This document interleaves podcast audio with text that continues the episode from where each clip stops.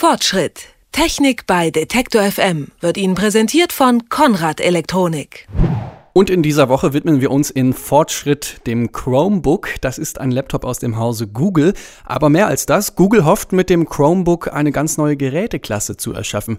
Warum das so ist, was das Chromebook auszeichnet und warum darüber auch ein bisschen kontrovers diskutiert wird, darüber spreche ich jetzt mit dem Kollegen Markus Engert, der ist bei mir im Studio. Hallo. Einen schönen guten Tag. Google macht einen kostenlosen E-Mail-Dienst ja schon, äh, einen Navigationsdienst, Kalender, Office-Programme, seit kurzem sogar Handys.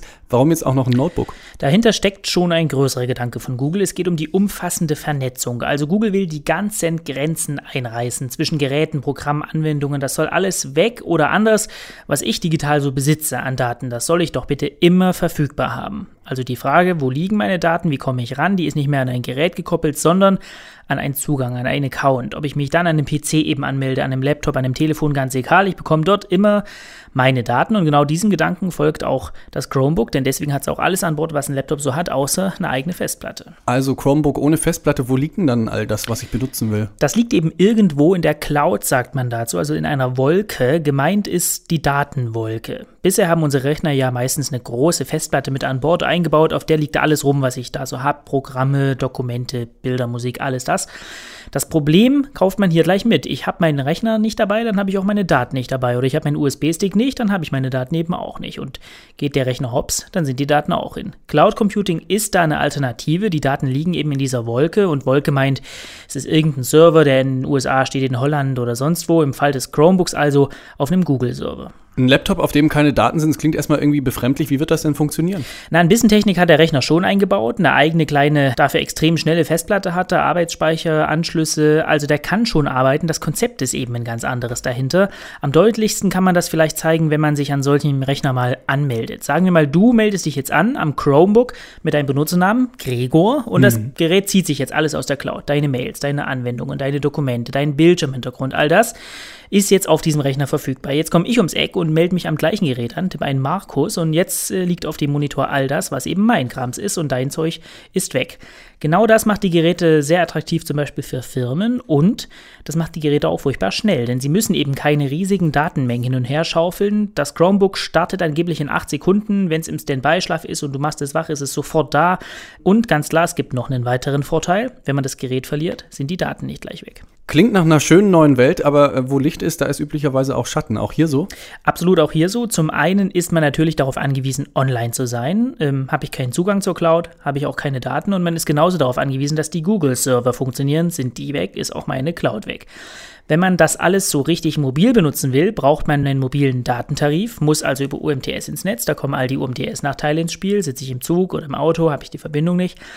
Und Datensicherheit ist natürlich auch ein Thema. Man weiß eben nicht, wo genau die eigenen Daten liegen. Man weiß nicht, ob die in der Cloud wirklich sicher sind. Das ist alles irgendwie ganz weit weg und diffus und wir Menschen wollen die Dinger ja gerne anfassen und so eine Festplatte zu Hause, die kann ich eben anfassen. Die kann ich nehmen, in den Schrank stellen, irgendwo hinsperren. Das fühlt sich sicher an. Mit der Cloud ist das was anderes, wobei man der Ehrlichkeit halber sagen muss, wer hintenrum heute in unsere Rechner spioniert und telefoniert, wissen wir eben auch nicht. Das ist dann natürlich auch alles Wasser auf die Mühlen derer, die in Google so eine Datenkrake sehen, oder? Absolut. Google weiß im Prinzip, wenn man so will, alles. Jeden Mausklick, jede gedrückte Taste auf dem Chromebook kann Google mitbekommen. Das ist ein bisschen eine Grundsatzfrage, die dahinter liegt. Glaubt man daran, sich im Netz sicher und anonym bewegen zu können? Oder sagt man, ich weiß schon heute nicht, wer da alles hintenrum mittelefoniert, dann kann mir das mit Google auch egal sein?